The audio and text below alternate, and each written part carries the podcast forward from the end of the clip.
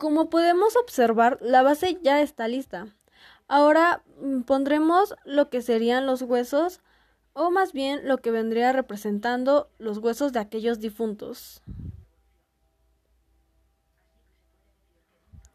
Ahora seguiremos en poner una pequeña bolita que representará el corazón o el cráneo de aquel difunto.